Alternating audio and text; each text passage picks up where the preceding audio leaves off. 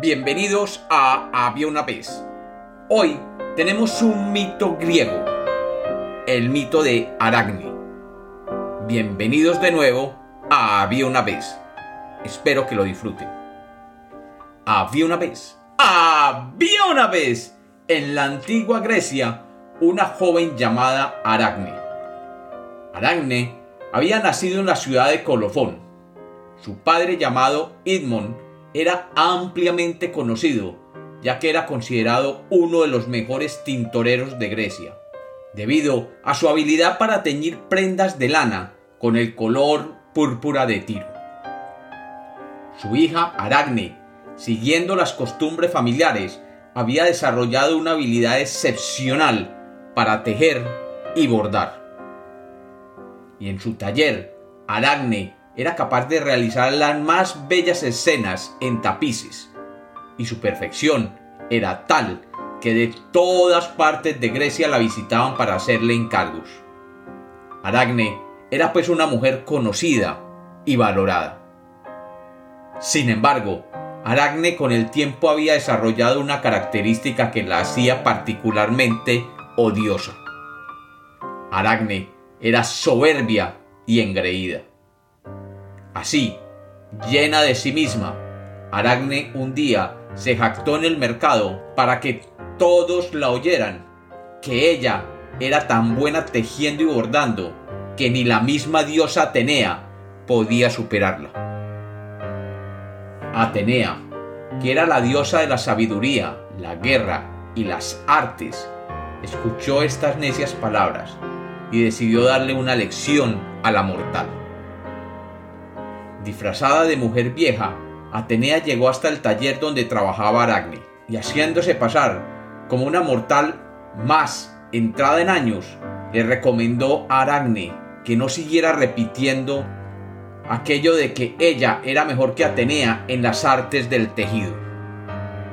Le recomendaba además que fuera más humilde y que en vez de provocar la ira divina de los dioses, dedicara su tiempo y su arte a crear bellas obras. La joven Aracne, que había ganado fama y admiración entre sus congéneres, se echó a reír y desafiando con arrogancia las palabras de la vieja que la visitaba, no solo redobló sus comentarios, sino que retó directamente a los dioses y en especial a Atenea. Liberándose de su disfraz de vieja, Atenea se hizo presente ante la joven en figura de diosa y aceptando el desafío, propuso un concurso en la que cada una de ellas debía tejer y bordar el más bello de los tapices. Luego se reunirían para evaluar el resultado y coronar así a la que mejor se hubiera desempeñado. Aracne, orgullosa y soberbia, aceptó inmediatamente el desafío y se dedicó a su labor.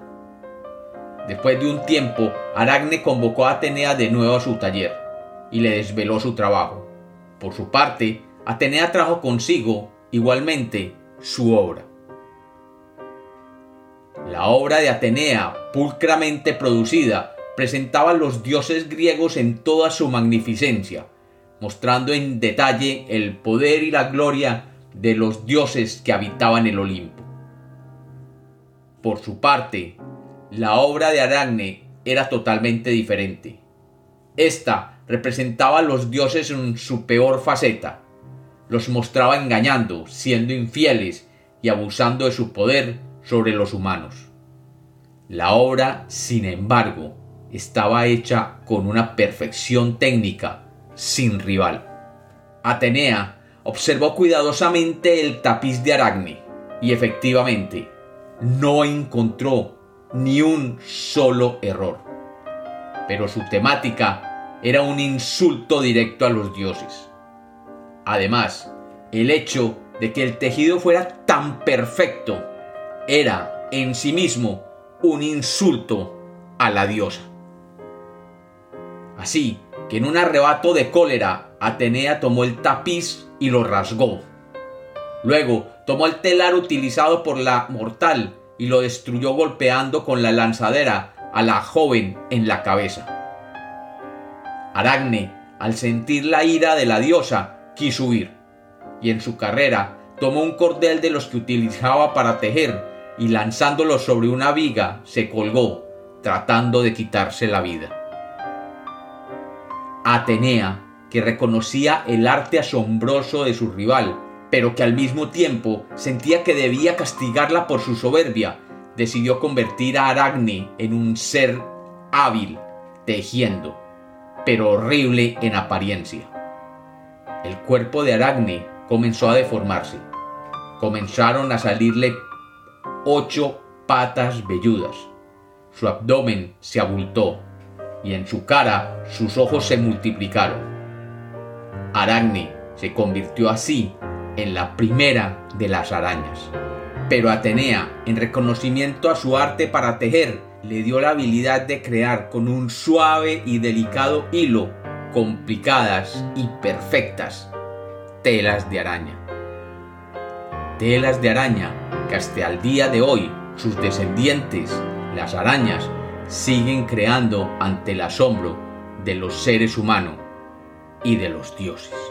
Y como los cuentos nacieron para ser contados, este es otro mito de había una vez.